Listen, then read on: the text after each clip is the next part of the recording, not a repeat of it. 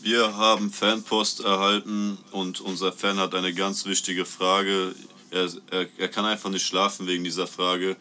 Er fragt sich, hatte Biggie Smalls Diabetes? Also, man kann ja schon von außen sehen, dass ähm, auf jeden Fall Adipositas im Haus ist bei diesem Herrn. Und ähm, ich denke, dass er, ich glaube, Typ, typ 2 Diabetes ist das dann in dem Fall, ja, ist da am Start gewesen und hat Party in jeder einzelnen Fettzelle gemacht von dem. Also ist er eigentlich an Diabetes gestorben? Also ich denke, dass Diabetes 99% dazu beigetragen hat.